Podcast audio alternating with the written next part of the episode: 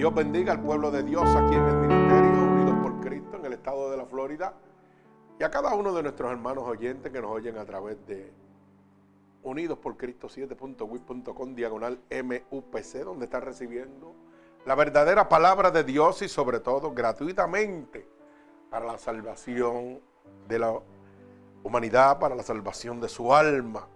Bendecimos el nombre de Dios y nos, nos seguimos regocijando, gloria a Dios, de que miles de almas alrededor del mundo siguen en este momento donde hay tanta gente retrocediendo, también hay mucha gente recibiendo a nuestro Señor Jesucristo, ¿verdad? Así que no es en balde la batalla, la, la que llevamos, gloria al Señor.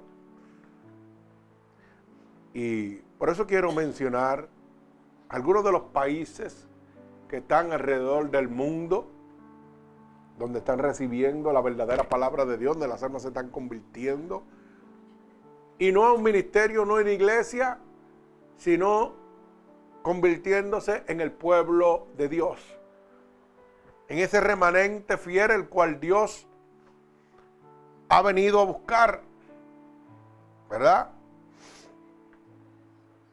Y fíjese que hemos alcanzado para la gloria de Dios, no para la gloria de este ministerio, 18.848 almas santos alrededor del mundo. En este último 30 días, 485 almas. Gloria a Dios, recibiendo esta poderosa palabra de Dios. Y voy a mencionar algunos de los países, ¿verdad? Para que estas personas que nos oyen alrededor del mundo eh, tengan constancia de que nosotros sabemos que ellos están recibiendo esta poderosa palabra de Dios y por la cual cada una de estas personas alrededor del mundo, eh, la iglesia está orando para que Dios los mantenga conforme a su santa voluntad. Y voy a comenzar con Guatemala, la ciudad de Guatemala, en Guatemala, Bronx, New York, Freedom, Nebraska, París, Francia, Amboxford, Canadá, Stockton, California, White Plains, New York, Brooklyn, New York, Houston, Texas, Seattle, Washington, Sacramento, California, Rosebury, Massachusetts, Kissimmee, Florida, eh, Maryland, Baltimore, Virginia, Newark, New Jersey, Tampa, Florida, Londres, el Reino Unido, United Kingdom, Jocotenango, Guatemala, Salem, Massachusetts, Santa Ana, California, Córdoba, Alabama, Cartago, Mississippi. Bendito el nombre de Dios. Arlington, Virginia. Amsterdam, Holanda. Cincinnati, Ohio. San Antonio, Texas. Tapachula, México. Blandenburg, Maryland, Orlando, Florida, Hoinstown, New Jersey, Monterrey, México, La Entrada, Honduras, Reynosa, México, Vines Nice, California, Irving, Texas, Fredenburg, Virginia, Decatur, Georgia, Laurel, Maryland, San Francisco, California, Pandalme, California, Richmond, Virginia, Jacksonville, Florida, Satenango, Guatemala, Santo Andrés, Brasil, Morelia, México, Denver, Colorado, Medellín, Colombia, Washington DC y Silver Spring, Maryland. Gloria al Señor, qué lindo, ¿verdad? Hemos podido llegar a Francia, a Canadá, Reino Unido, Inglaterra, Alemania, Arabia, Jordania, Santo. Eso solamente lo hace el Espíritu de Dios. Así que a veces nosotros pensamos que necesitamos ministerios enormes o cosas grandes y no vemos la grandeza de lo que Dios está haciendo realmente. Bendito el nombre de Dios. Vamos a estar en el libro de Miqueas, capítulo 7. Gloria a Dios. Y hemos titulado esta predicación o este mensaje Viene el día. Mi alma alaba al Señor. Y como estaba comentando aquí a los hermanos antes de salir al aire, alabado sea el nombre de Dios. Una solo alma, un solo espíritu, alaba. Gloria a Dios. Usted sabrá si Dios confirma o no. Gloria al Señor. ¿Verdad?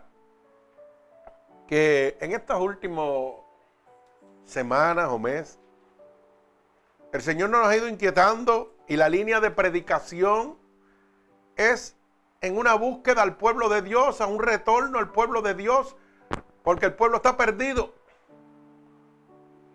Es un llamamiento, una advertencia de que Cristo está más cerca que nunca. Por eso esta línea de predicación, porque no es tiempo de estar jugando, no es tiempo de estar retrocediendo. No es tiempo de perder la esperanza. Y no es tiempo de desanimarnos. Es tiempo de apretar el paso, de buscar fortaleza en el Señor. Porque dice la palabra que los días son malos. Así que solo los valientes arrebatarán el reino de Dios. Así que voy a orar por esta poderosa palabra que se encuentra en el libro de Miqueas, capítulo 7, del verso 11 al verso 19. Oramos, Señor, con gratitud estoy delante de tu santa presencia, Dios.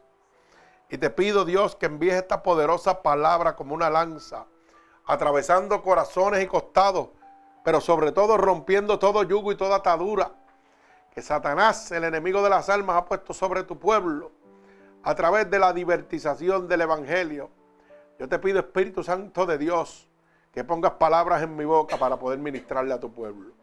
Que seas tú abriendo la luz del entendimiento, levantando al caído, Señor, y dándole fortaleza a tu pueblo, Señor, a través de esta poderosa palabra.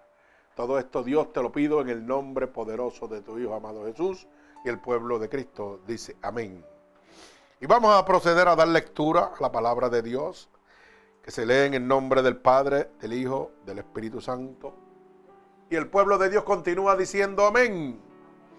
Dice así la palabra de Dios. Viene el día en que se edificarán tus muros. Aquel día se extenderán los límites. Ay, santo.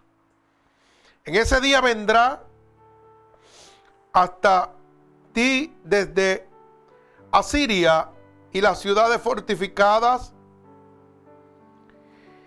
y desde las ciudades fortificadas hasta el río y de mar a mar y de monte a monte.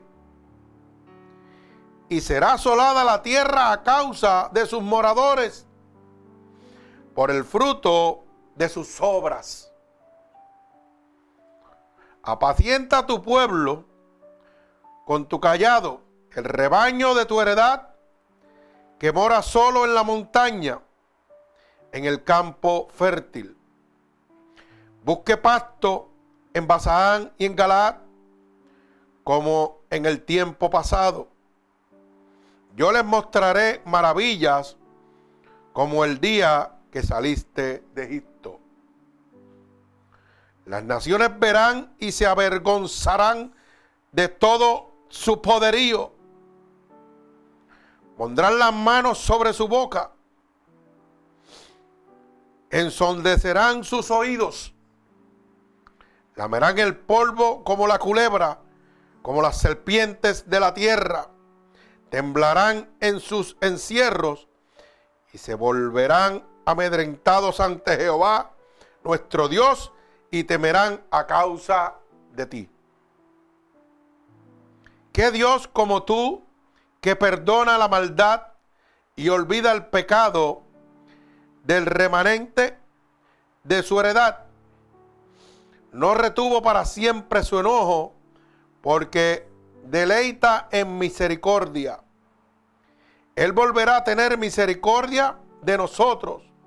Sepultará nuestras iniquidades y echará en lo profundo del mal todos nuestros pecados. Cumplirás la verdad y a Jacob y a sus y a Abraham la misericordia que justare a nuestros padres desde tiempos antiguos. El Señor añada bendición a esta poderosa palabra de Dios. Wow, tremenda palabra. Gloria al Señor.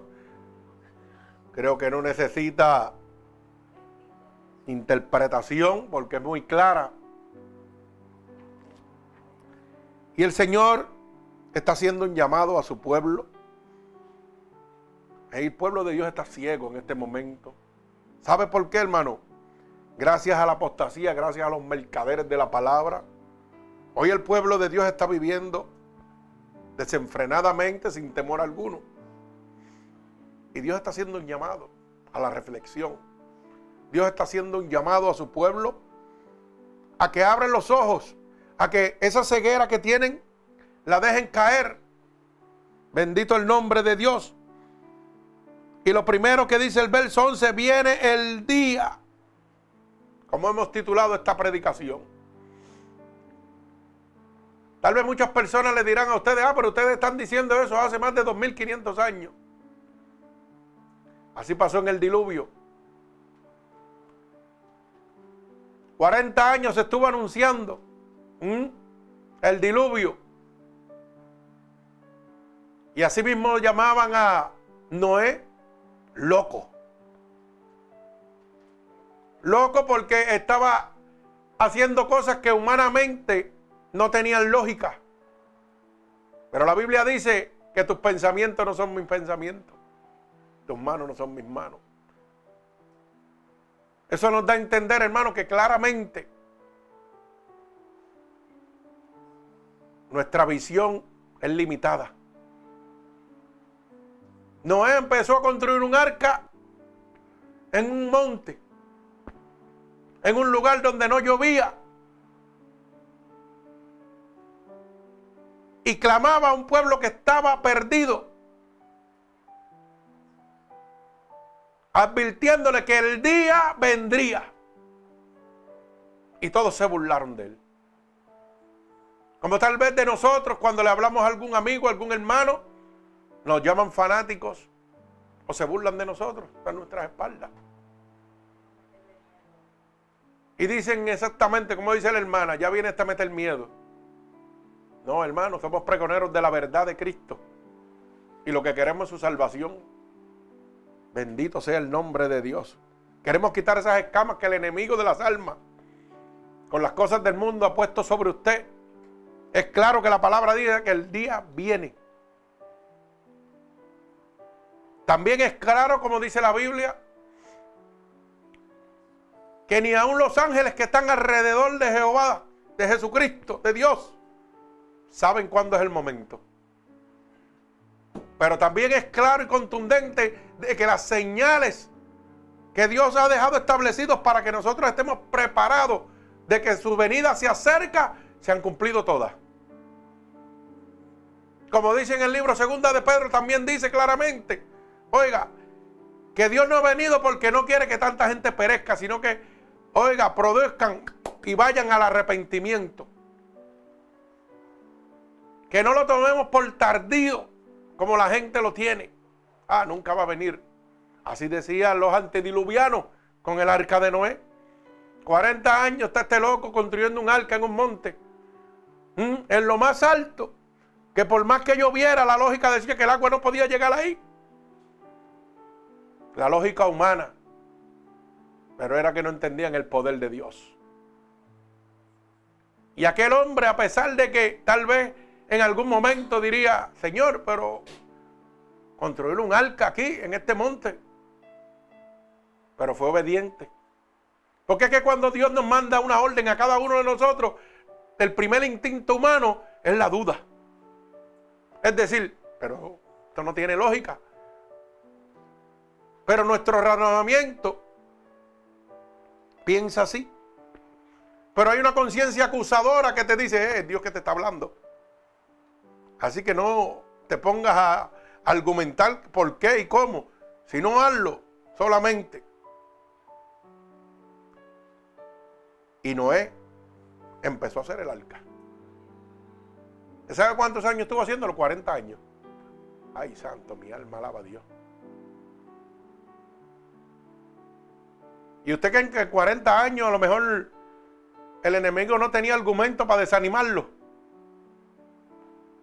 ¿Y por qué usted se desanima tan fácil de Dios?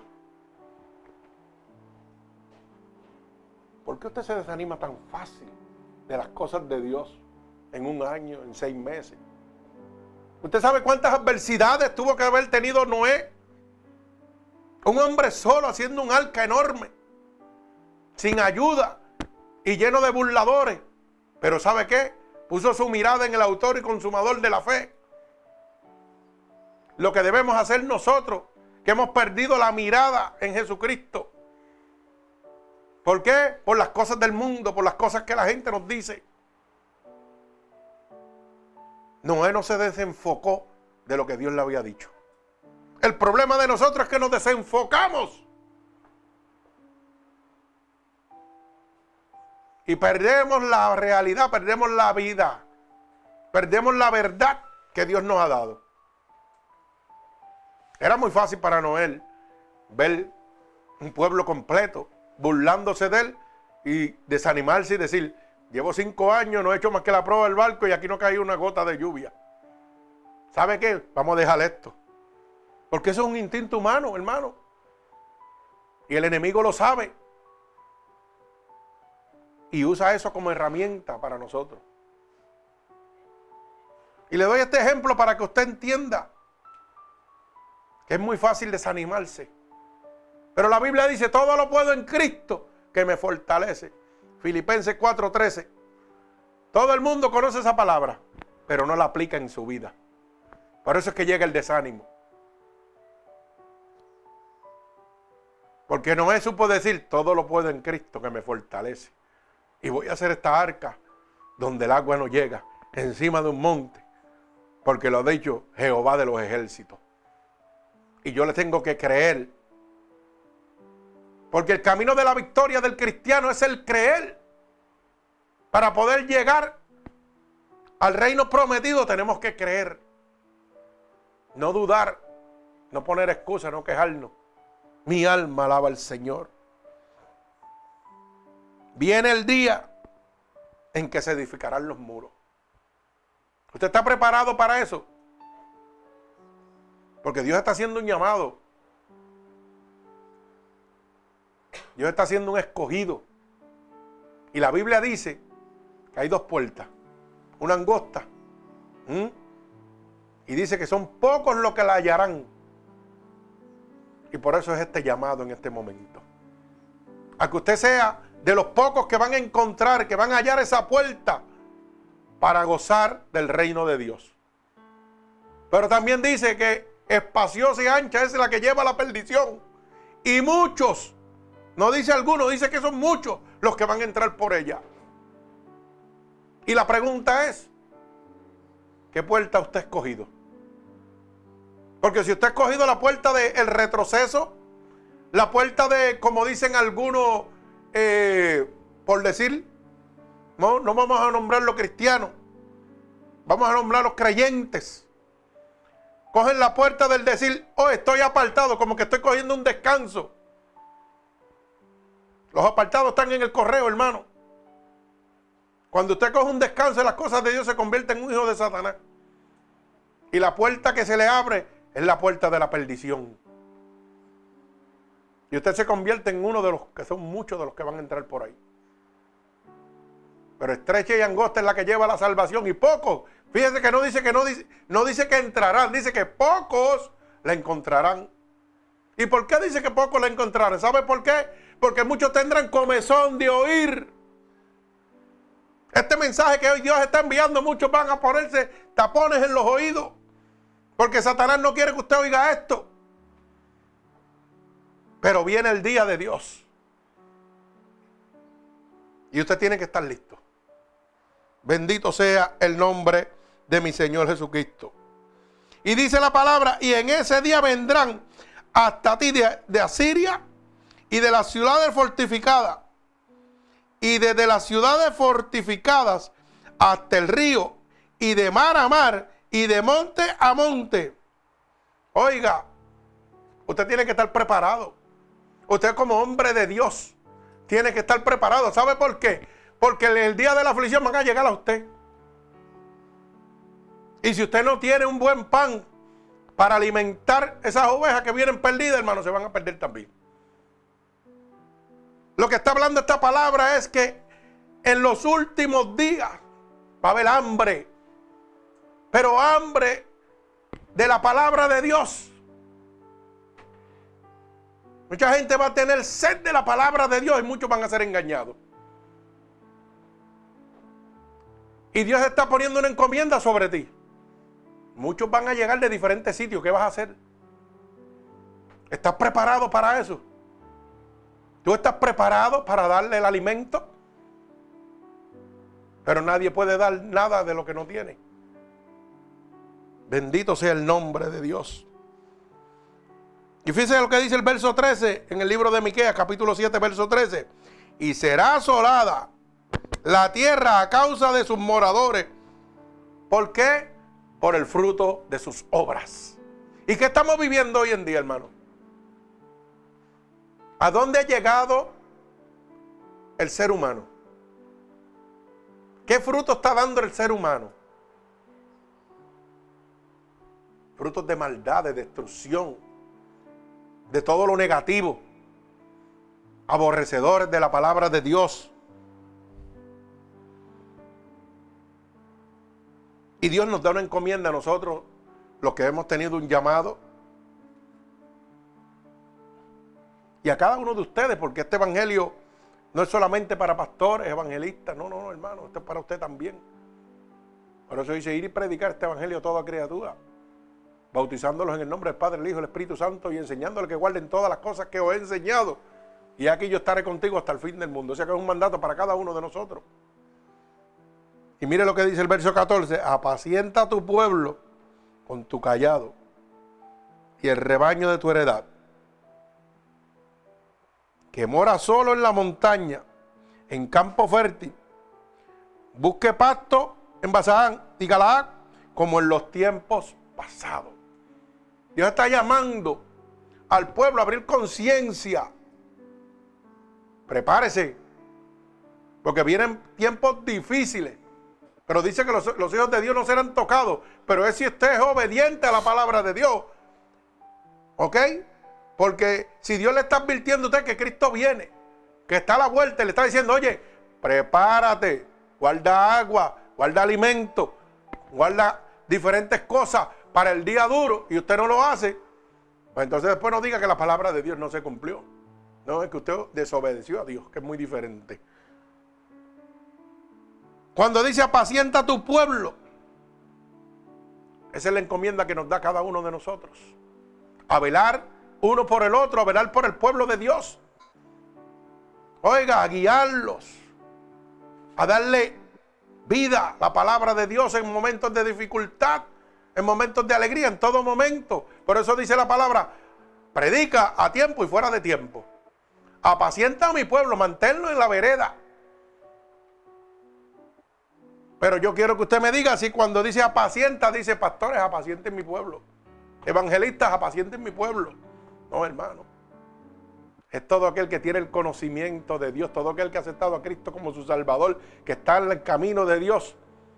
Es mandato de Dios apacentar sus ovejas, cuidar de ellas también. Si una cayera, el otro le ayudaría a levantarse. Y eso es lo menos que hacemos, hermano. Hoy las iglesias pelean una con las otras por los, por los miembros. Pero no por los miembros para la salvación, sino por los miembros por el dinero. Eso es lo que está pasando. Yo quiero los miembros de tu iglesia, mire, ¿por qué yo tengo que ir a pescar en pecera? Búsquelos afuera, si hay miles y miles y miles. ¿Cuántos millones hay perdidos? Y las iglesias tratando de llevarse los miembros unos del otro. Ay, mi alma alaba a Dios. Bendito el nombre de mi Señor Jesucristo. Dice la palabra, y les mostraré maravillas como el día en que saliste de Egipto. Dígame usted si usted no está viendo las maravillas de Dios. ¿O acaso usted piensa que los desastres naturales, los milagros de salvación en las vidas de los enfermos, de cáncer, de diferentes enfermedades, no son milagros de Dios? Dios no nos está hablando. Dios nos está hablando desde hace tiempo. ¿Y sabe qué dice? Que las naciones van a ser avergonzadas. Y todo su poderío lo pondrán a manos sobre su boca y ensolderán sus oídos. ¿Mm? ¿No está pasando eso? Dígame si no está pasando eso. ¿Cómo llevan al pueblo de Israel, ¿Ah, hermano? ¿Y qué está pasando? No pueden hacer nada contra ellos. Ser nación protegida por Dios, por Jehová de los ejércitos. Pero hay una advertencia, hermano. Lamerán el polvo como la culebra, como las serpientes de la tierra temblarán en sus encierros. Se volverán amedrentados ante Jehová, nuestro Dios, y temerán a causa de ti. ¿Sabe lo que está diciendo? que cuando esté llegando ese momento, se acordarán de la palabra que tú le llevaste.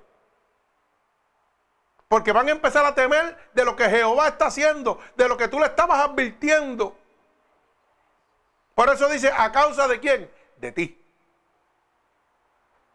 Por esa causa de ti, si tú eres obediente a la palabra de Dios, al mandato de Dios de predicar el Evangelio, de enseñar todo y dar por todo, por gracia, todo lo que Dios te ha dado. Entonces, ellos temerán a Jehová, pero avergonzarán.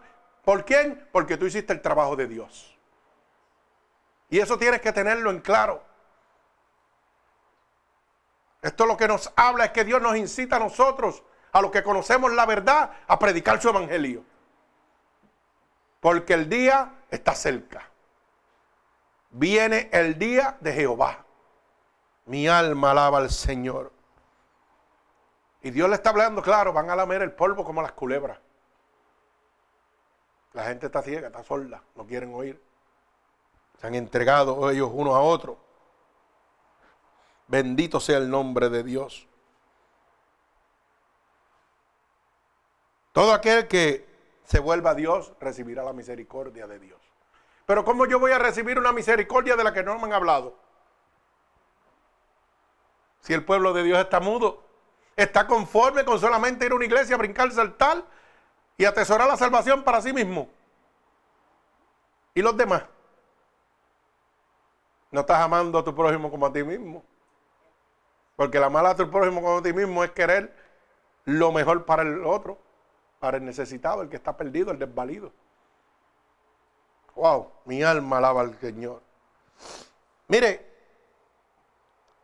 ¿sabe qué? Los tiempos son peligrosos. Porque la sociedad está como en los días de Noé. Créalo. El mundo, el mundo está lleno de violencia.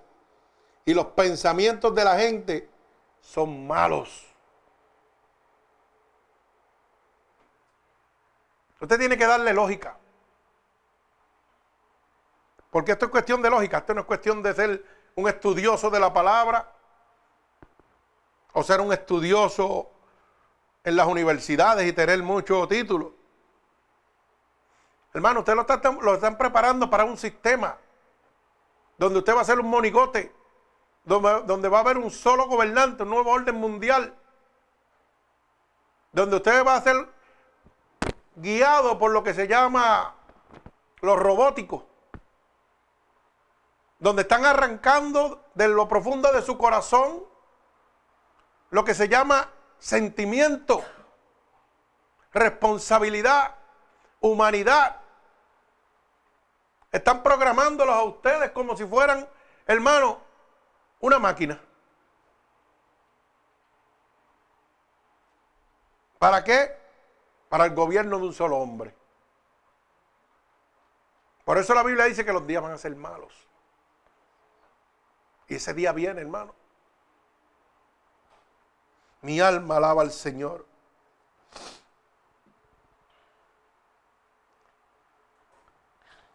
Estamos viviendo momentos donde las personas son amadores de sí mismos, donde son avaros, vanagloriosos, son soberbios, blasfemos, desobedientes a los padres. Mi alma alaba al Señor. Son engañadores, son impíos, sin afecto natural, aborrecedores de lo bueno. ¿Sabe qué? Amadores de los deleites del mundo más que de Dios. Y vamos a segunda de Timoteo. Mi alma alaba al Señor. Segunda de Timoteo, capítulo 3. Gloria a Dios. Vamos a ver claramente, segunda de Timoteo, capítulo 3. Del verso 1 al verso 5. Mire lo que dice, segunda de Timoteo, lo tenemos en la pizarra. Gloria a Dios. Segunda de Timoteo, capítulo 3, verso 1 al verso 5. Dice, también debes saber esto, que en los postreros días vendrán tiempos peligrosos. Que acabo de hablar yo ahora mismo, que estamos viviendo tiempos peligrosos. Porque habrán amadores de sí mismos. Ay, santo avaros, vanagloriosos, soberbios, blasfemos, desobedientes a los padres, ingratos, impíos, sin afecto natural, implacables, calumniadores, interperantes, crueles, aborrecedores de lo bueno, de la palabra de Dios, traidores, impetuosos, infactuosos, amadores de los deleites más que de Dios que tendrán apariencia de piedad, pero negarán la eficiencia de ella, a estos evita.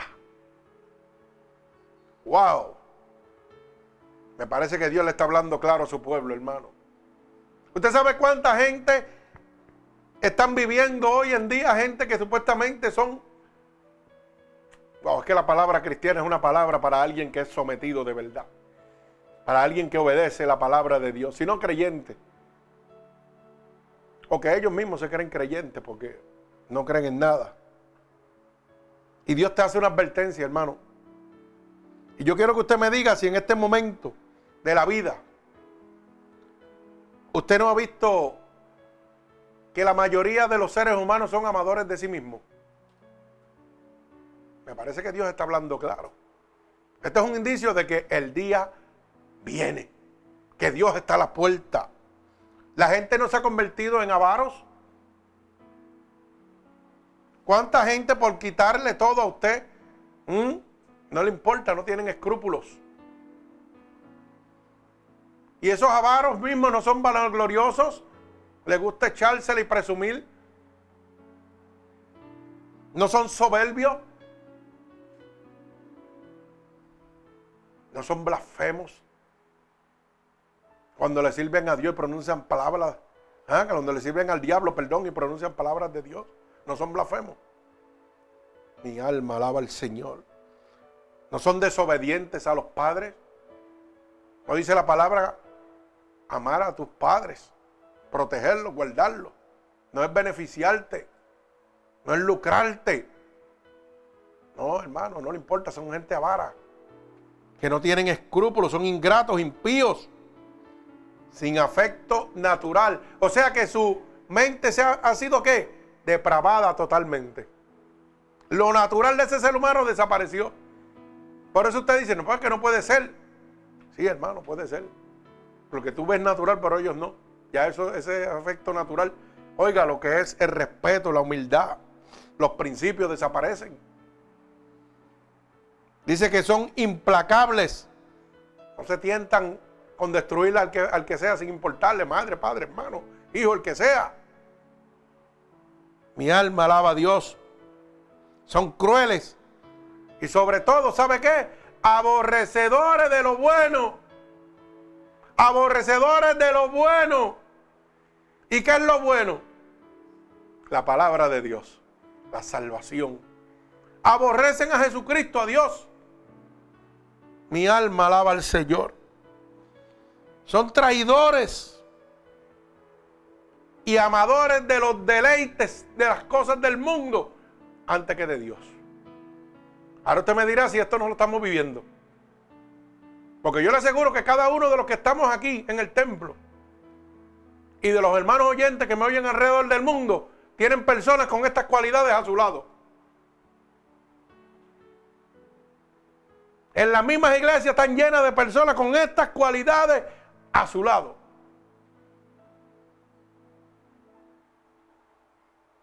No, no, no, a la gente no le gusta oír esto. Familiares suyos viven de esta manera.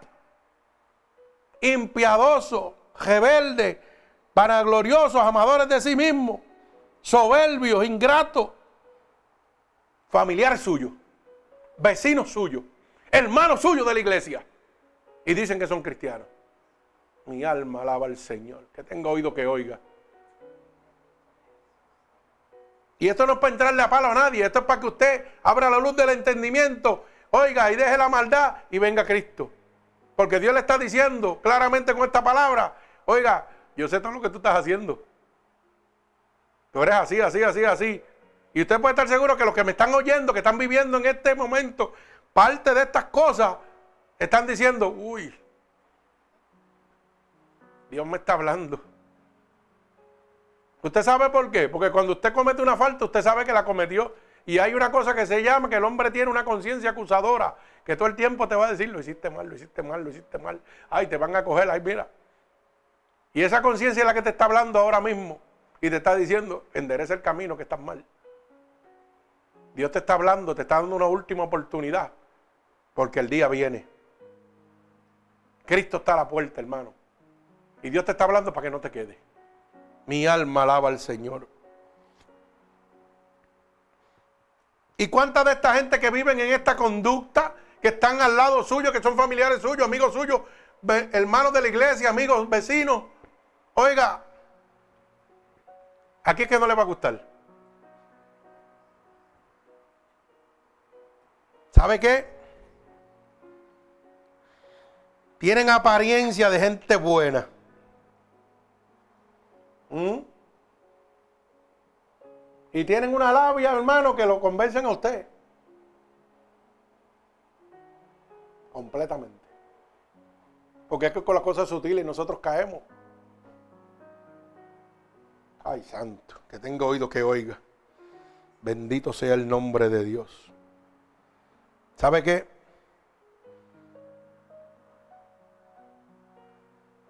Realmente ellos tendrán apariencia de ser justos, de ser piadosos. Pero sus propios frutos lo van, a, van a poner al descubierto. Bendito el nombre de Jesús. Así que tenga mucha cuenta, hermano. Tenga mucha cuenta. Bendito el nombre de Dios. Y debemos tener claro que la salvación no es una decisión hecha en el pasado, sino que tenemos que velar hasta el final. Esto, es una, esto no es una decisión que Dios tomó en el pasado, hermano. La salvación es una cosa que usted tiene que velarla de principio a fin. ¿Sabe por qué? Porque el enemigo de las almas está dándole vuelta a usted. Y con estas personas que se presentan buenas, amorosas, oiga, pero por dentro son lobos japaces y están haciendo el trabajo de Satanás. La Biblia dice que el que practica el pecado es del diablo. Primera de Juan capítulo 3, verso 8. Si usted se quiere engañar, se engaña usted mismo. Una fuente no puede dar dos aguas. en un momento el agua va a ser turbia. Mire qué sencillo se lo voy a poner. Tengo cuatro momentos de alegría, pero tengo 50 momentos de pelea y problemas. ¿Qué está pasando? ¿Mm? Algo está pasando. Los frutos le están hablando. Y él está hablando clarito. Mi alma alaba al Señor. Y usted tiene que procurar velar por su salvación. Usted tiene que ser primero salvo para tratar de salvar a los demás. Usted puede ir a tratar de salvar a otro cuando usted todavía no está salvo. Cuando usted está, como dicen por ahí, blandengue, que está blandito. No, hermano, usted tiene que estar fortalecido en la palabra de Dios. Y Dios te dice, velad. Dios te está dando las herramientas para que tú conozcas a los adversarios. Porque es que el diablo no se va a presentar feo, el diablo se presenta bonito y sutil. Para que usted sucumba, ¿verdad? Bendito sea el nombre de mi Señor Jesucristo. Por tanto, no duermas como los demás, sino velemos y seamos sobrios. Tenemos que estar cada uno de nosotros sobrios. A veces nos quedamos, mire, en la vagancia, nos quedamos en la camita, como quien dice, y no somos sobrios. ¿Sabe por qué? Porque el enemigo nos trae cosas sutiles y nosotros caemos. ¿Por qué? Porque no estamos pendientes. Porque no estamos mirando el autor y consumador de la fe. No estamos obedeciendo el Evangelio de Dios. Y viene Satanás con su sutileza y nos embarca. Bendito sea el nombre de Dios. Si nosotros vamos al libro de Tesalonicense, capítulo 5, del verso 6 al verso 8, libro de Tesalonicense, mire lo que dice, capítulo 5, verso 6 y verso 8. Por tanto, no durmamos como los demás, sino velemos y seamos sobrios. Hermano, Dios siempre, siempre, antes de que acontezca algo, nos va a estar hablando. Dios siempre nos apercibe a cada uno de nosotros. Dios no hace nada sin antes avisarnos. Cuando vino el diluvio, le dio 40 años de advertencia. Estuvo Noé advirtiéndole al pueblo 40 años mientras construía aquella arca. Pero el pueblo se negó a oírlo. Tenía comezón de oído, como hoy en día Dios le está hablando al pueblo y tienen comezón de oír. Pero esto sucede gracias a los mercaderes, a los falsos profetas, a los que han dejado la sana doctrina para ir detrás de sus intereses personales, no de los intereses de Dios. El hombre de Dios su meta es proclamar el Evangelio de salvación. Su meta no es congregar almas, es salvar almas para el reino de Dios. Lo que estamos viendo al contrario. Hoy las iglesias no le interesa salvar almas, hoy le interesa congregar almas para poder vivir cómodo en este sistema que es gobernado por el enemigo de las almas. Bendito sea el nombre de Dios. La Biblia dice claramente que una fuente no puede dar dos aguas. Tenemos un presidente que lamentablemente usted ve para opinión pública. Oh, se está orando en el Capitolio. Allá en la, ¿cómo es que le llaman allá en Washington? En la Casa Blanca. Están orando. Pero va en contra del primer principio de Dios, el jacismo. Un hombre que fomenta el racismo, el odio. ¿Puedes hablar de Dios? Ojo, que tenga, oiga, el que tenga oído que oiga. Porque yo he oído gente que dice que son cristianos. No, se está orando y hermano, usted es ciego. Usted no ve que los frutos hablan de sí. La Biblia dice que por los frutos los conoceréis, no puede ser engañado. Y yo me quedo bobo como discuten y pelean. Y hermano, usted no está viendo. La Biblia dice, amarás a tu prójimo como a ti mismo. Y él los odia. ¿ah? Pero va y ora. Y se presenta. ¿ah? Y cuando da los discursos, God bless. Mentira. Pero si el diablo citó la palabra, no se la citó al mismo Jesucristo. ¿Ah? Cuando bajó el monte de los olivos, no se la citó. Y la conocía bien, pues ¿quién era Lucifer? Un ángel de luz que estaba sentado al lado de, ¿ah? de papá. Dígame usted si no conoce la palabra mejor que usted y que yo. Por eso la Biblia dice claramente, por los frutos os conoceréis. Dios te está mostrando frutos desde el principio en, en esta predicación. Para que no seas engañado. Bendito sea el nombre de mi Señor Jesucristo. Gloria a Dios. Qué bueno es Dios. Pero más bueno es cuando nosotros tenemos la palabra de Dios, el yelmo de salvación y todo lo que un predicador, un pastor evangelista habla desde el púlpito, usted lo puede confirmar en la palabra de Dios. Por eso aquí se predica, la Biblia dice, no el pastor dice, no el pastor interpreta. La Biblia dice. Es lamentable como cientos de personas van a las iglesias y llevan una Biblia debajo de su axila y la ponen en el sillón, ni siquiera la abren.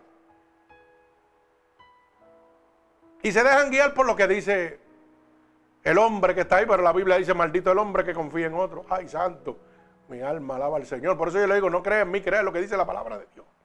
Todo lo que yo predico aquí es basado en el Evangelio. Por eso le digo, abra la Biblia, busque, apunte.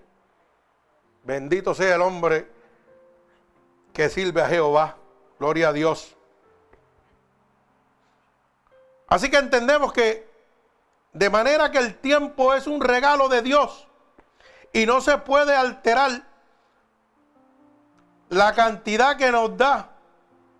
De manera que debemos manejar las 24 horas de cada día conforme a las demandas establecidas por nuestro Señor Jesucristo mientras tenemos vida. Usted no puede, oiga, el tiempo usted no lo puede cambiar. Usted no puede darle hacia atrás. Así que una cosa sabia es manejar su tiempo bajo los decretos, estatutos que Dios ha dejado establecido para usted, no lo que Dios el hombre ha establecido. Satanás sabe que el tiempo es lo más valioso que usted tiene. Por eso es que trata de, mire, crear sistemas donde le roba todo el tiempo que usted pueda darle a Dios.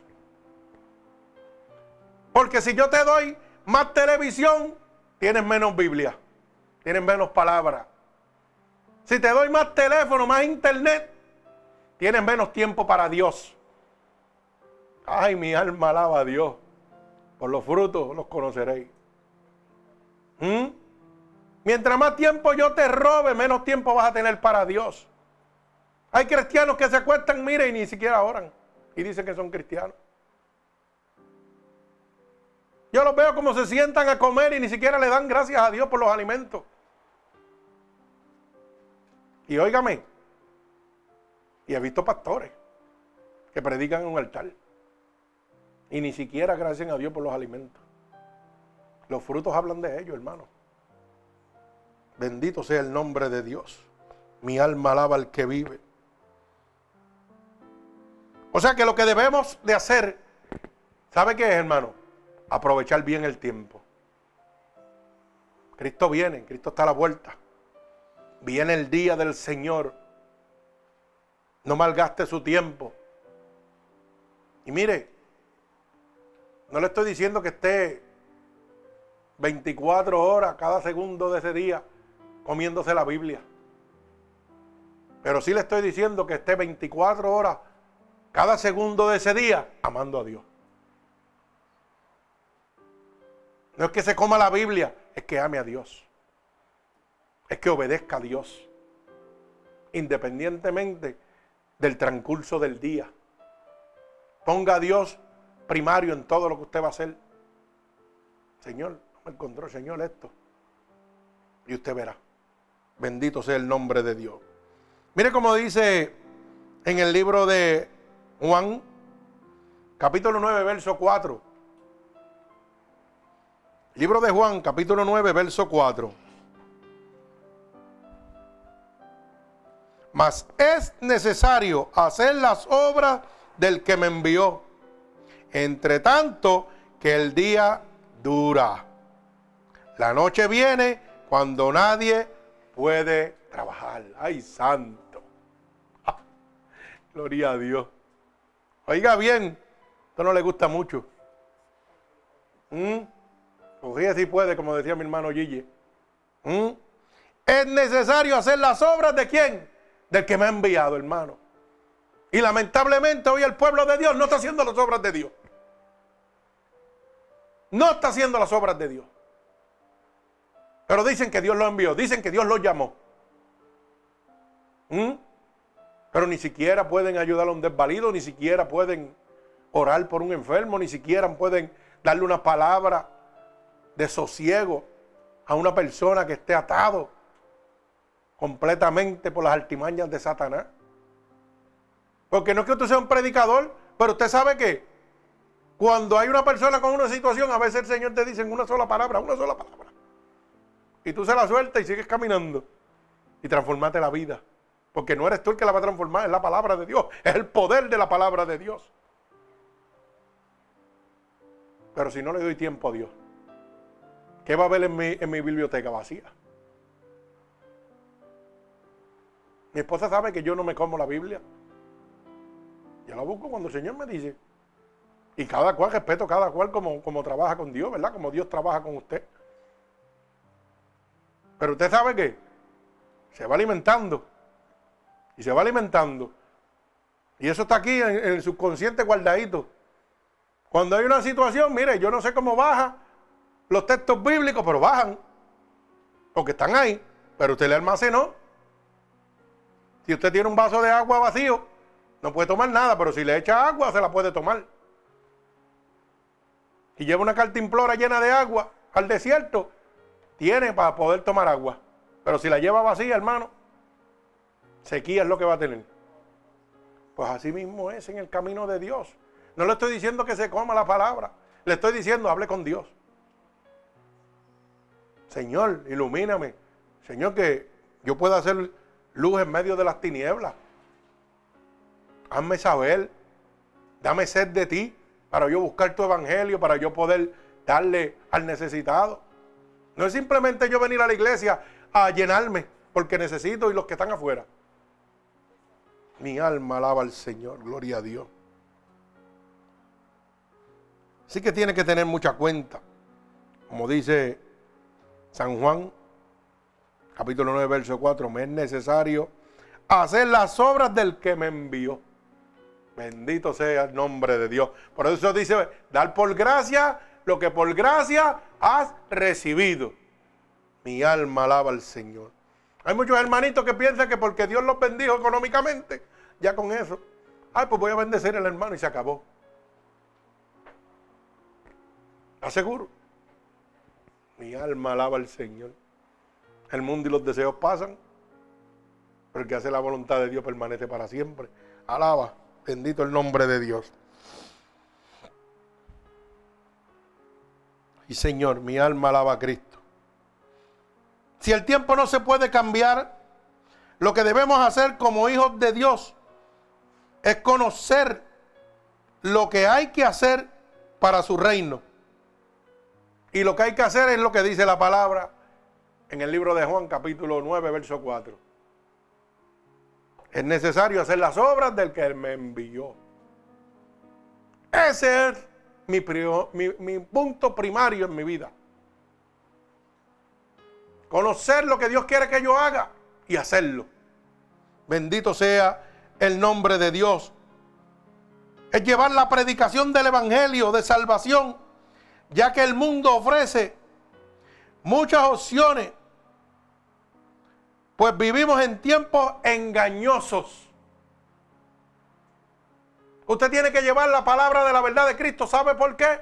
Porque el mundo tiene tantas trampas y tantos trucos, porque estamos viviendo en un tiempo donde todo es engaño, falsedad, vanagloria, enriquecimiento, altivez. Bendito sea el nombre de Dios. Las cosas parecen ser buenas y no siempre lo son, hermano. Bendito sea el nombre de Dios.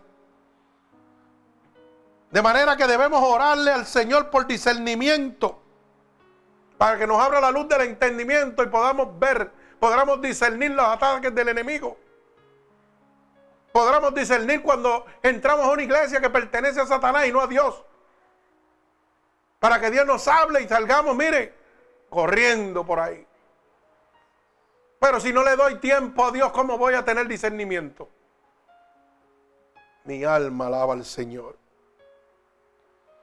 Tenemos que saber invertir nuestro tiempo en lo que realmente cuenta, que es la eternidad. Aprenda a invertir su tiempo en la eternidad. Bendito sea el nombre de Dios. Busca el reino de Dios y su justicia y todas las cosas te van a ser añadidas. Ese es el principio. Buscar el reino de Dios y todo, dice la palabra, no algunas cosas, todo te va a ser añadido. Lo que pasa es que el sistema nos ha programado diferente. A buscar primero las cosas que humanamente yo puedo hacer para que llegue lo que yo necesito. Porque de esa manera, cuando yo invierto mi tiempo humanamente para buscar las metas y logros que yo quiero para mi futuro, saco a Dios del juego. Pero si lo hago a la inversa, Dios dice claramente, Busca el reino de Dios y su justicia y todo lo que tú necesitas, yo te lo voy a dar. Conforme que a mis riquezas en gloria. Si la palabra es clara, Dios no es el dueño del oro y la plata. Del mundo y los que en él habitan. Oiga bien la palabra, del mundo y los que en él habitan. O sea que hasta el mismo demonio tiene que obedecer a Dios. Ay, santo. Si Dios te quiere bendecir a través de un demonio, te va a bendecir. Y esto no le gusta mucho oírlo. Porque piensa que los demonios son los de los cuernos y jabos. No, hermano, demonio es aquel pecador que vive fuera de los brazos de Jesucristo. Pero económicamente a lo mejor es millonario. Y Dios entra en la entraña en su corazón y le dice, vete y bendíceme aquel. Y punto, se acabó. Pero te está bendiciendo un demonio porque no es hijo de Dios. Hijo del diablo, como dice la palabra. Pero lo religiosos y los que se creen más santos que nadie dicen que eso es imposible. Dice que hasta las piedras van a hablar. Ay, santo. ¿Mm? ¿O no le habló la buja Balán? Hoy le está hablando este bujito a ustedes. Mi alma alaba a Dios. Gócese. Yo me gozo de verdad. Y no. Y de verdad que sí. Créaselo. Usted dirá, mire qué bujo, sí. El búho es más inteligente que el hombre. Alaba alma mía Jehová. Los animales no son más inteligentes que nosotros mismos, hermano. ¿Mm? ¿Dónde usted ha visto una gallina con una gallina? ¿Verdad que nunca la ha visto? Es una gallina con un gallo. Y nosotros somos tan bujos que el hombre se emparenta con el hombre y la mujer con la mujer. ¿Mm? Y nosotros tenemos conocimiento eso es prohibido. Dígamelo. ¿Usted ha visto un caballo homosexual? ¿Una yegua homosexual? ¿Verdad que nunca lo ha visto? Ah, pues. Quiere decir que son más inteligentes que nosotros. Sonría si pueda. Mm, gócese. Esto no le gusta mucho. Ah, hermano. Gloria a Dios, qué bueno es Dios. Pero como el hombre dice que descendemos de los animales, Descendemos que del mono. Descenderá usted del mono. Yo no desciendo del mono. Yo desciendo de Jehová de los ejércitos. ¿Sabe por qué, hermano? Porque si yo hubiera descendido del mono, ¿sabe qué hubiera pasado? Los monos se hubieran exterminado. Y todavía los monos siguen pariendo monos, no, no paren humanos. Así que esa hipótesis humana de los supuestos científicos son más brutos que los mismos animales. Sí. Tienen hasta un museo, mire, como dice el varón. Para descifrar la genealogía del hombre, la descendencia del hombre. Cuando una cosa tan sencilla como esa lo dice. Porque si usted se desciende de algo, ese algo tiene que seguir en proceso. ¿Me va entendiendo? ¿Y qué pasó? Los monos cambiaron a hombres, fue. Porque los monos siguen pariendo monos, no están pariendo hombres ni seres humanos. Bendito el nombre de Jesús. ¿Sabe qué pasa, hermano? Aprenda a hacer este jefrán porque yo siempre tengo por ahí unos guardaditos. Cuando usted tenga adversidad en la vida con algunas personas en la vida, porque la va a tener familiares, amigos, vecinos, hermanos en la misma iglesia, ¿sabe qué va a calmar su corazón? El aprender que los judas se ahorcan solos. Ojía si puede. ¿Le gustó, ah? Alaba alma mía Jehová. Apunte en el cerebro. Porque ¿sabe qué? Cuando usted tiene que salir a llegue. Ay, si los judas se ahorcan solos, déjalo quieto. ¿Ah? Mi hermano aquí, Luis se lo goza. Gloria a Dios. Bendito el que vive y reina. Así que hermano, no se trata de lo que uno tiene que hacer para ser salvo, sino de lo que Dios quiere que hagamos. Si nosotros vamos al libro de Romanos, capítulo 8, verso 1, gloria a Dios. Libro de Romanos, capítulo 8, verso 1, gloria a Dios, dice claramente, Romanos capítulo 8, verso 1, ahora pues, ninguna condenación hay para los que están en Cristo Jesús. Los que andan conforme a la carne, los que andan conforme a la carne, sino conforme al Espíritu. ¿Mm? Oiga bien, que no se trata lo que uno tiene que hacer para ser salvo sino en lo que uno se tiene que mantener. Porque la palabra dice, ahora pues ninguna condenación hay para los que están en Cristo Jesús, los que no andan conforme a la carne, sino conforme al Espíritu. Mi alma alaba a Dios. Gloria a Cristo. Usted manténgase ahí, hermano, porque todo aquel que camine conforme a la carne está perdido. Bendito el nombre de mi Señor Jesucristo. Así que debemos abrir los ojos de los que no creen para que vean algunos peligros de la vida de hoy. La gente piensa que este mundo es solamente lo que hay y por eso viven desenfrenadamente. Pero ¿sabe qué? La creación, los milagros de Dios nos declaran de que hay algo más. ¿Sabe qué, hermano? Dios te ama y quiere bendecirte y prepararte para el reino de los cielos. Y esta preparación es un proceso donde nadie, oiga bien, está listo todavía. Nadie está listo todavía. Esto es un proceso donde usted tiene una caída y se levanta donde hay una escalera, míralo de esta manera, hay una escalera y usted va subiendo. Se cayó en el segundo escalón hoy, se levantó, empezó a subir, llegó al cuarto escalón, ya no se volvió a caer en el segundo. Tal vez se cae en el quinto, en el sexto, y vuelve a empezar otra vez. Y después vuelve y pasa del sexto y se cae en el décimo. Esto nunca acaba. Dice claramente siete veces, siete veces 70, perdonarás. ¿Mm? Así mismo es. Así que van a haber muchas caídas en su vida, pero son caídas de crecimiento, no de retroceso.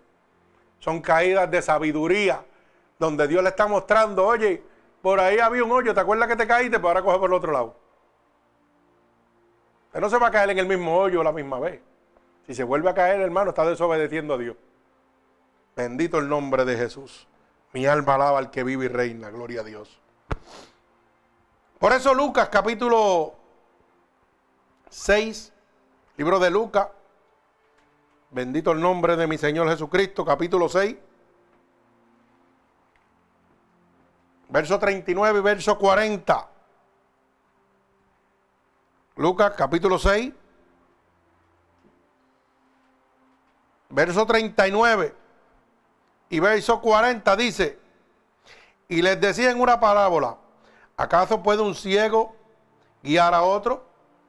No, caerían ambos en un hoyo. Si el discípulo no es superior a su maestro, mas todo el que fuere perfeccionado será como su maestro. Mi alma alaba a Dios. Oiga bien, está hablando de todo aquel que sea que perfeccionado. Está hablando de un proceso de perfección. Pero ¿quién es? El maestro el que lo hace. Bendito sea el nombre de Dios. Nosotros ponemos la mirada en el hombre. ¿Y sabe qué sucede?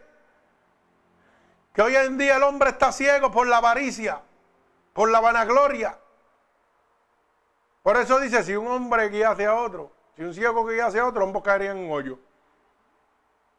Lamentablemente la Biblia dice, pastores y sus rebaños se perderán, porque hay gente siguiendo religiones que están perdidas. Mi alma alaba al Señor. Hay que tener cuenta del cristianismo falso que no cumple la palabra y menos aún no tienen temor de Dios. Porque esa es la gran ramera que habla la Biblia en Apocalipsis 17 y 18. Usted tiene que tener mucha cuenta, hermano. Hay muchas iglesias, muchas religiones que no cumplen la palabra de Dios. Y mucho menos le tienen temor a Dios. Bendito sea el nombre de Dios. Cuando usted tenga tiempo, saque un ratito y váyase a Apocalipsis, capítulo 17 y capítulo 18 y léalo. Y Dios le va a hacer una clara advertencia de quién es la ramera que habla la Biblia. Y a lo mejor cuando usted esté leyendo, ¿sabe qué le va a decir el Espíritu? Muchacho, la ramera te tiene envuelto, sal cogiendo de ahí. Están en la casa del diablo. Porque los frutos de esa jamera van a hablar de por sí. Bendito el nombre de Dios. ¿Sabe por qué? Porque estas iglesias que Dios constituye como la ramera son las que practican la fornicación espiritual. ¿Cómo me explico eso para que usted entienda lo que es una fornicación espiritual? Tienen enseñanzas cristianas, pero también tienen el paganismo dentro de la casa de Dios. Mi alma alaba a Cristo. ¿Ah? Hablan medias verdades. ¿Y quién es el que habla medias verdades? Satanás. El pagano. Mi alma alaba a Dios. ¿Mm? Gloria a Dios. ¿Usted puede entender eso? Cuando usted puede entender lo que es realmente esta iglesia que practica la fornicación espiritual. Oiga, es bien sencillo. Son gente que van a hablar cosas de Dios, pero también tienen cosas del mundo dentro de la casa de Dios. Así que tenga mucha cuenta, hermano. ¿Sabe qué? Hoy en día, más del 98% de las iglesias están viviendo esa conducta. Usan la palabra de Dios, pero con los intereses del diablo. ¿Mm? Usted no se da cuenta que el 98%, yo más diría más, de las iglesias, la gente llega y lo menos que hace es orarle a Dios antes de que empiece el culto. Mírelo para que usted vea. Lo que llegan es a un club social donde van a empezar a compartir y hablarse de lo que hicieron en la semana. Y luego, brincos, saltos, baile, chabanacaerías, como dicen, y eso la gente riéndose y gozándose. Cuando la casa de Dios dice que es qué. Aleluya, hermana, ¿cómo es? Repítamelo. Como dice la hermana Ana, mi esposa, casa de oración. Y la hemos convertido en qué? En cueva de ladrones. Bendito el nombre de Jesús. Pero como al hombre lo que le gusta es el vacilón, la bayoya, como dicen en mi pueblo, pues ellos se creen que están en... Pero Dios le habla claro. Están cometiendo fornicación espiritual, hermano. Dicen cuatro palabras de la palabra de Dios. Y usted se da cuenta, hermano, porque lo primero que tienen es un programa hecho en la iglesia. Tienen el tiempo contado. El predicador predica 10 a 15 minutos y, cuidado. Y de los 10 a 15 minutos, 10 de los minutos son tirando chistes. Hablando del mismo, de su vanagloria o pidiendo dinero. ¿Mm? Y ofreciéndole prosperidad a todo, lo que, a todo lo que da usted para que usted se mantenga contento ahí. Y sabe que aquí en Estados Unidos hay un refrán que dice monkey see, monkey do, monkey get trouble too. Así están las iglesias, hermano. Lamentablemente. Lo que hace un mono lo hace el otro. Ah, que él creció haciendo eso, pues yo lo voy a hacer. Pero ¿sabe qué, hermano? Nosotros crecemos, pero crecemos en almas salvadas para Cristo. Yo no necesito tener una iglesia llena de feligreses. Necesito tener cientos y miles de almas para el reino de Dios. El trabajo de nosotros los pastores es, mostrarle el camino a la salvación. No es llevarlos. El que los convierte, el que los enseña, el que los educa, se llama Jesucristo. Bendito el nombre de Dios. Mi alma alaba al que vive. Así que cuando usted esté con algún hermanito que le gusta decir que su iglesia es mejor que la suya y es una iglesia falsa. ¿Sabe lo que tiene? Lo que le dije ahorita. Déjelo quieto que los judas se ahorcan solos. No entre en contienda. El evangelio es yelmo de salvación. Por eso en el libro de Proverbios dice, los labios de los necios traen contienda y su boca los azotes llama. Así que tenga mucha cuenta cuando coge el Evangelio y se cree que usted se la sabe toda para contender con el hermano. Bendito sea el nombre de Dios. Nunca, nunca llegamos a ver eso en cuanto al camino de nuestro Señor Jesucristo. ¿Cuándo usted vio a Cristo contendiendo? Nunca. Decía las palabras en parábola y seguía caminando. Porque él sabía que los judas se ahorcaban solitos. A Judas nadie lo ahorcó, se ahorcó él mismo.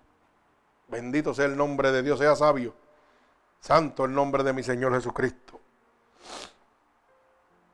¿Usted sabe qué? Dios está haciendo un llamado porque Dios va a restaurar la iglesia.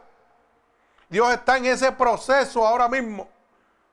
Por eso es estas predicaciones van directo al corazón suyo, al retorno a Cristo, aquel que se ha separado de Dios, aquel que está en una falsa doctrina.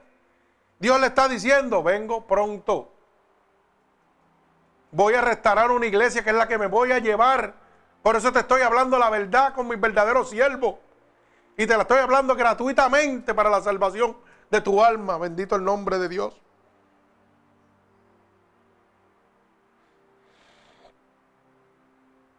Por eso llama al pueblo hermano a salir del cristianismo, del cristianismo falso para volver a la fe apostólica para santificar a la iglesia. Dios está llamando, hermano, a cada uno de nosotros que volvamos a esa fe apostólica, a esa fe que predicaban los apóstoles, donde no había interés de crecimiento, sino de salvación. Eso se ha perdido, hermano. Mire cómo dice Romanos capítulo 8, Libro de Romanos, capítulo 8. Bendito el nombre de mi Señor Jesucristo. Gloria a Dios. Libro de Romanos, capítulo 8. Del verso 6 al verso 8.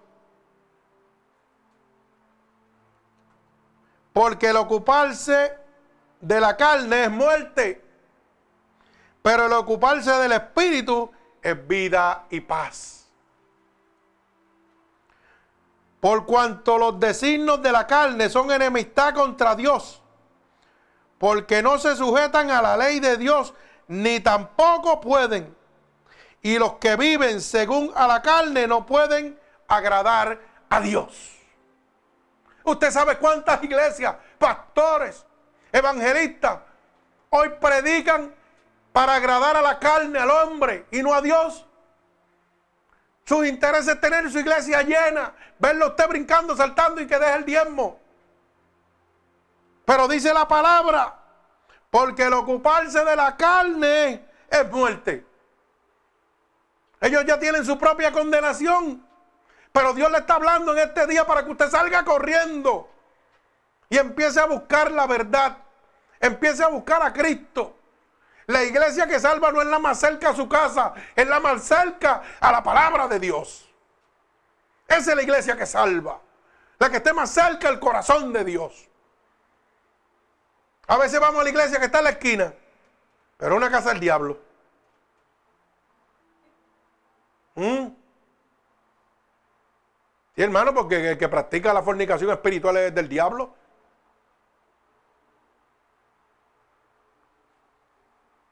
Y a veces venimos y vamos a una iglesia una hora, dos horas, como viene este hombre que viene de una hora de camino, pero está recibiendo palabra.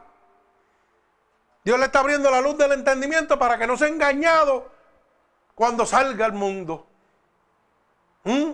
¿Y qué pasa? Que esa semilla que está sembrada ahí es la que se va a seguir multiplicando adelante, aunque yo no lo vea aquí. Porque se abrió la luz del entendimiento del varón y el varón va a seguir abriendo la luz del entendimiento a los demás. Pero esto lo podemos ver cuando estamos enfocados en la visión de Dios. Que la visión de Dios es la salvación de las almas. No es la grandeza del hombre ni de los templos es la salvación de las almas. Por eso dice, el ocuparse de la carne es muerte, pero ocuparse del espíritu es que vida y paz. Por cuanto los designios de la carne son enemistad contra Dios. ¿Mm? ¿Y cuánta gente, cuántos ministerios, hermanos, viven conforme a los designios de la carne? Trayendo cosas que le agradan a la carne pero nada que agrade el Espíritu de Dios. Santo. Está fuerte la cosa, pero eso es lo que Dios quiere que usted oiga. Gloria a Dios. De manera que hay que velar. ¿Y sabe lo que significa velar? Es apartarse del mundo, derrimando los argumentos y toda altivez que se levanta en contra del conocimiento de Dios. Eso es velar.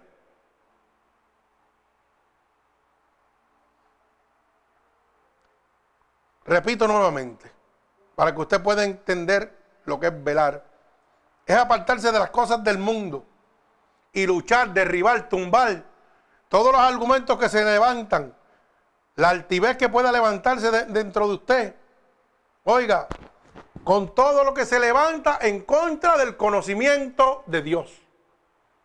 Eso es velar. Porque ¿sabe cuánta gente hay levantándose en contra del conocimiento de Dios y tratando de infundirle enseñanzas negativas a usted. Usted tiene que pedirle discernimiento al Espíritu para que lo pueda ver, hermano. Mi alma alaba al que vive. Mire cómo dice Segunda de Corintios. Y estamos culminando. Segunda de Corintios, capítulo 10 y verso 5. Y esto no es que lo digo yo, es que lo dice la Biblia. Segunda de Corintios, capítulo 10 y verso 5. Están en las pizarras también. Bendito el nombre de mi Señor Jesucristo. Repito, segunda de Corintios, capítulo 5, verso 10. Dice, derribando argumentos y toda altivez que se levanta contra el conocimiento de Dios y llevando cautivo todo pensamiento a la obediencia. ¿A quién? A Cristo. Mi alma alaba al Señor. Capítulo 10, verso 5.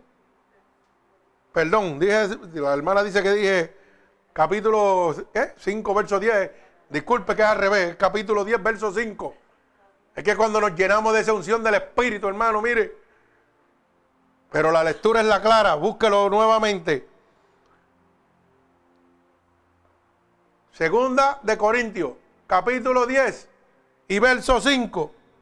Dice, derribando argumentos y toda altivez que se levanta contra el conocimiento de Dios. Y llevando cautivo todo pensamiento a la obediencia a quién? A Cristo. Mi alma alaba al que vive y reina. Qué lindo es Dios, ¿ah? que habla claro. No hay manera de que haya que interpretar de otra manera esto, ¿verdad? Gloria a Dios. ¿Sabe que el libro de Santiago, capítulo 4 y verso 4? Libro de Santiago, capítulo 4 y verso 4. Nos habla claramente.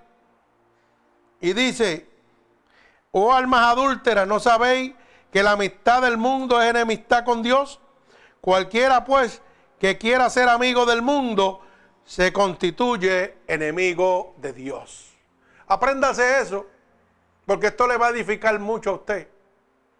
Cuando usted entre a algún sitio donde, mire, usted va a ver muchas cositas del mundo. Dios le va a hablar claramente y le va a decir, acuérdate, Santiago 4:4, esto no es mío aquí porque el que le gusta las cosas del mundo es enemigo de Dios. Así que Dios le está dando herramienta, porque hermano, el pueblo de Dios está siendo bien engañado. ¿Sabe por qué? Porque hoy en día, hermano, lamentablemente los predicadores ya no son evangelistas. ¿Sabe lo que son? Motivadores de alma. Que lo que hacen es jugar con sus emociones. ¿Mm? Y por eso el pueblo está como está. Y hoy Dios está hablando claro. Y le dice, cualquiera pues que quiera ser amigo del mundo, se constituye enemigo de Dios. Y donde usted está perseverando, hermano, lamentablemente, hay muchas cositas del mundo metidas dentro de la iglesia. La Biblia le está diciendo claramente de que aunque diga cuatro palabras de Dios, está cometiendo un adulterio, una fornicación espiritual, que significa usar el Evangelio de Dios para enriquecerse, para hacer cosas que están fuera, fuera de lo espiritual, sino que agradan a lo carnal. Bendito el nombre de Jesús. Me explico. La casa de Dios es una casa, un templo de oración donde debemos venir a qué? A buscar qué? Salvación, paz, arrepentimiento, misericordia. No venimos a buscar un cantante que venga a brincar y a saltar y a llenarme de emociones como si yo estuviera en la calle. Pues Dios te está hablando, hermano. Dios te está hablando. Si tú llegas a un sitio donde se enfoca más en lo que te mueve las emociones, que es la palabra de Dios, sal de ahí, hermano. Satanás es engañoso, ten cuenta. Es el rey de la mentira. Bendito el nombre de Dios.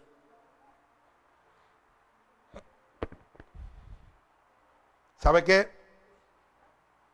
Cuando la persona vive en este sistema, bendito el nombre del Señor, lamentablemente muchos van camino a la perdición. Cuando se deja ir por los instintos de su corazón y no de su espíritu, hermano, juegan con sus emociones. Por eso usted necesita discernimiento de espíritu. Y ese discernimiento de espíritu usted lo recibe en la búsqueda con Dios. Mi alma alaba al que vive y reina. Gloria a Dios. Mire, cuando voy al libro de Efesios capítulo 5, verso 26 y verso 27. Efesios capítulo 5, verso 26 y verso 27. Dice que Dios vendrá para santificar a una iglesia. Dice, para santificarla habiéndola purificado en el lavamiento del agua por la palabra,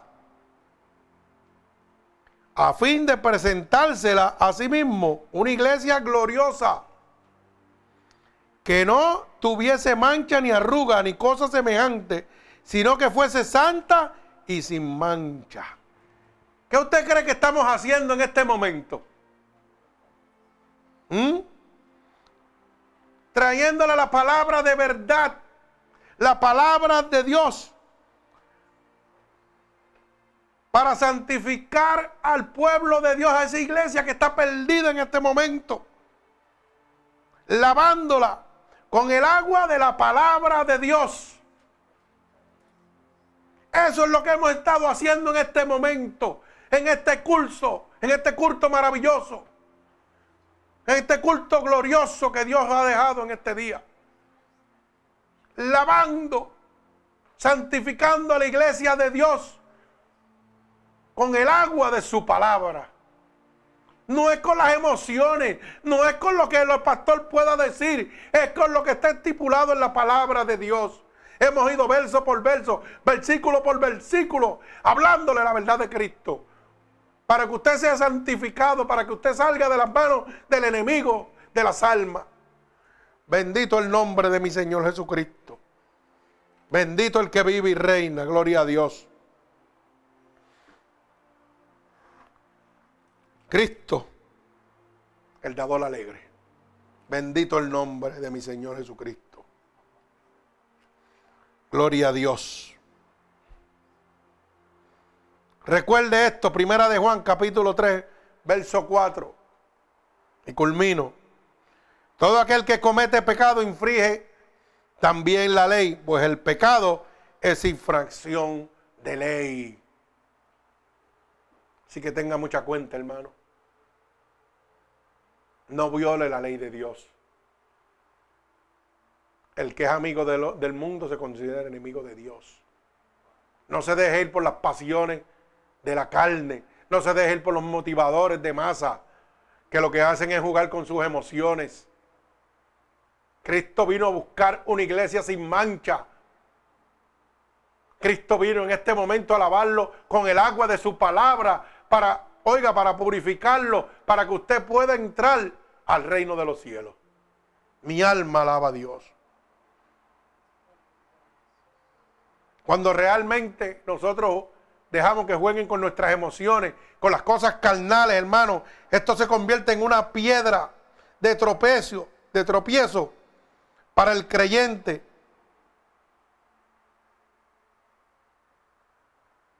¿Sabe qué sucede? que cuando esa piedra de tropiezo empieza en nuestra vida,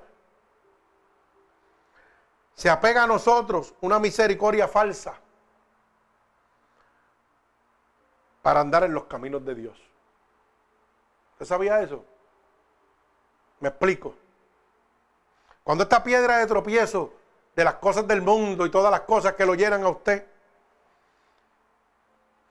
nosotros levantamos dentro de nosotros una idea, una, visión que nosotros mismos no la creemos. Para que usted pueda entender cómo el mentiroso que miente todos los días ya llega un momento que se cree todas sus mentiras. Pues nosotros cuando vivimos en este momento, lo que levantamos es una piedra de tropiezo gigante dentro de nosotros que nos hace creer que nosotros caminamos bien con el Señor pero voy a violar un momentito la palabra de Dios porque Dios es amor y misericordia. Lo que significa, para que lo pueda entender bien claro, cometimos pecados premeditados. Dios no perdona el pecado premeditado, tenga cuenta. Que significa pecar pensando que no importa porque Dios me va a perdonar. Así está viviendo el pueblo de Dios. Hay mucha gente sirve en las casas de Dios y allá pues va a hacer una avería, la hace y a los cinco minutos te pido perdón, porque Dios es misericordioso. Pero déjeme decirle que también es fuego consumidor. Y mucha gente dice que Dios no castiga y dice que la palabra dice en muchos sitios en la Biblia que Dios castiga al hijo como todo padre castiga al hijo quien ama. Así que no se recueste de la misericordia de Dios. Agárrese del sacrificio de Dios para la salvación de su alma. Bendito el nombre de Dios. Y recuerde, Cristo viene. El día está cerca. Y por eso llevamos esta línea de predicaciones para que la iglesia de Dios sea santificada, para que todo aquel que esté extraviado encuentre el camino para el que está en el camino no se retroceda, se mantenga firme la palabra de Dios. Así que hoy Dios ha traído agua a través de su palabra para santificar a su iglesia. Como dice en la palabra, ¿verdad? En el libro de Efesios, claramente. Lo que usted tiene que creerle a Dios. Crea en este mensaje. Busque el reino de Dios y su justicia. Todas las cosas les van a ser añadidas. Dios le ha hablado claro, hermano, el día malo se acerca. Y solo los valientes arrebatarán el reino de Dios.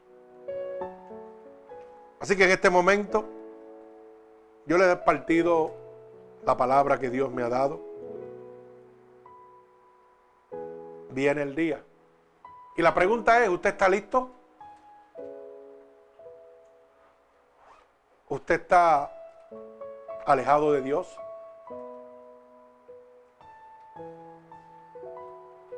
¿Usted está en medias aguas? Porque la Biblia dice frío o caliente, en el medio te vomitaré. ¿Dónde se encuentra usted en este momento, hermano?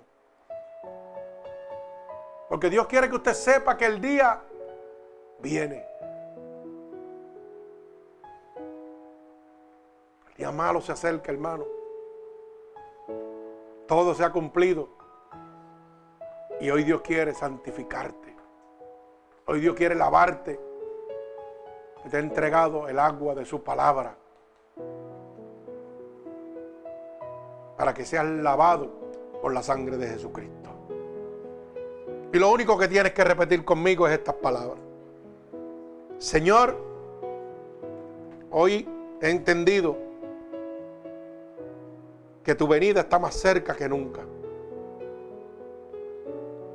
Hoy he entendido que mi caminar no estaba firme. Te doy gracias, Señor, por esta palabra que ha abierto la luz de mi entendimiento. Por eso en este momento te pido perdón por todos los pecados que he cometido a conciencia o inconscientemente. He oído que tu palabra dice que si yo declaro con mi boca que tú eres mi Salvador, yo sería salvo. Y en este momento estoy declarando con mi boca que tú eres mi Salvador. He oído que tu palabra dice que si creyera en mi corazón que tú te levantaste de entre los muertos, yo sería salvo. Señor, y yo creo dentro de mi corazón, Señor, que por tu sacrificio en la cruz del Calvario, Señor, tú has levantado de entre los muertos. Por eso te pido perdón en este momento. Y te pido que me escribas en el libro de la vida. Y no permitas que me aparte nunca más de ti. Padre, en el nombre de Jesús, yo te pido en este momento que te allegues a cada una de estas personas. Alrededor del mundo, Señor. Que hoy te han aceptado como tu único y exclusivo Salvador. Yo te pido, Espíritu Santo de Dios, que tu Espíritu Santo descienda sobre ellos en este momento. A la distancia yo declaro un toque del cielo para cada uno de ellos, Señor. Padre, por el poder y la autoridad que tú me has dado, Dios, yo declaro un regalo del cielo para cada uno de ellos, Señor. Cúbrelos con tu manto, Dios. Cuídalos, Señor, y dale la fortaleza para este nuevo caminar. Átalo con cuerdas de amor a ti, Señor y los bendigo con toda bendición del cielo, en el nombre que sobre todo nombre, en el que se doblará toda rodilla, en el nombre de Jesucristo, tu Hijo amado Señor. Por eso en este momento los bendigo en el nombre del Padre, del Hijo y del Espíritu Santo. Amén y amén. Que Dios les bendiga grandemente.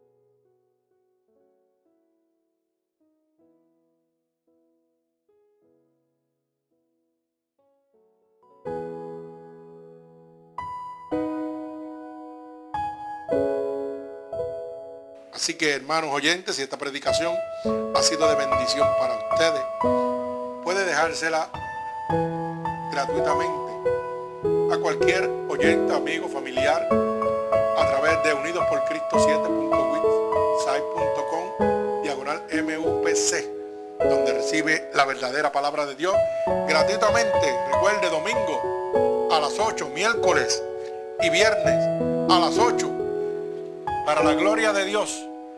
Puede escribir a través de nuestro email Ministerios Unidos por Cristo 7 arroba gmail.com y conseguirnos en Facebook en www.facebook.com pastor.roberto.valentín gloria al Señor para la gloria y honra de nuestro Señor Jesucristo. Así que que Dios me los bendiga grande y abundantemente